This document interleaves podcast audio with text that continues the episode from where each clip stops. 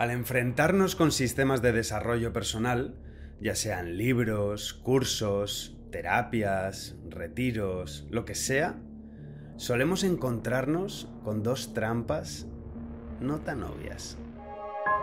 Más meta.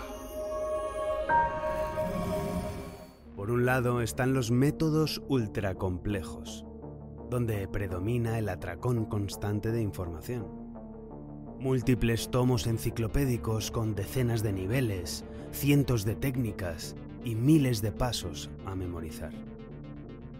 Aquí parece que necesitas volverte una especie de catedrático encerrado, un personaje sin vida, que vive por y para algún día haber devorado todo ese océano de conocimiento.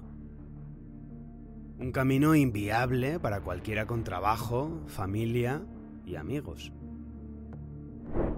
Por otro lado, tenemos los métodos ultrasimplistas, donde lo único que tienes que hacer para ser feliz, tener salud, encontrar el amor y hacerte rico es repetirte esta frase poderosa o visualizar esta imagen todos los días.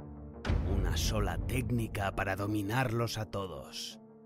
El supertruco fácil y rápido para arreglar cualquier situación, siempre, en todo momento y con cualquiera. Un camino que se queda tan corto que estarías mejor si no hicieras nada de desarrollo personal.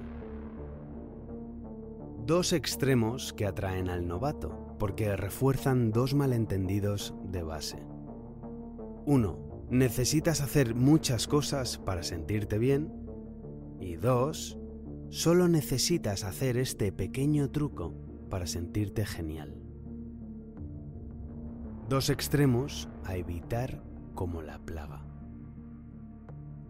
Entonces, a la hora de organizar nuestra evolución personal, ¿cómo encontramos el punto ideal de productividad?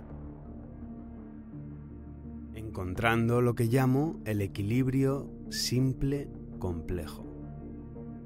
Cuanto más principiante tu nivel, más simplicidad necesitas para empezar a avanzar. Pero cuanto más avanzado tu nivel, más sofisticación necesitas para seguir avanzando. Offer, necesito que me ayudes a simplificar mi vida, le dijo un empresario exitoso a Offer Breyer, un genio del aprendizaje. A lo que Offer le contestó algo así, estoy parafraseando. No puedo hacer eso, porque a medida que vas creciendo irás añadiendo más experiencias, conocimiento y recursos. No puedo simplificar tu vida. Lo que sí puedo es ayudarte a gestionar mejor la complejidad. Los entrenadores de élite en el mundo del fitness saben esto. El principiante, siguiendo tan solo un método simple, ganará músculo de forma rápida y fácil. Pero a medida que avanza más y más, con los años, si quiere seguir mejorando, necesitará tener en cuenta muchos más factores. Cada etapa de desarrollo requiere una dosis diferente de simple complejo. Cuando estoy sintetizando sabiduría al crear mis sistemas de desarrollo personal, tengo dos preguntas siempre en la parte trasera de mi mente. ¿Qué grasa puedo quitar para solo dejar la carne? ¿Cómo puedo decir más con menos, sin perder el significado? ¿Dónde está el equilibrio ideal entre lo simple y complejo? ¿Cuántos métodos, libros, sistemas han cambiado realmente la vida? En mi caso, siempre han sido los que estaban en ese punto de equilibrio, o los que he llevado yo hasta ese punto de equilibrio. Es decir, si eran ultra complejos, yo mismo los simplificaba a través de quitarles la grasa. Si eran ultra simplistas, los mejoraba añadiendo un punto necesario de sofisticación más avanzada.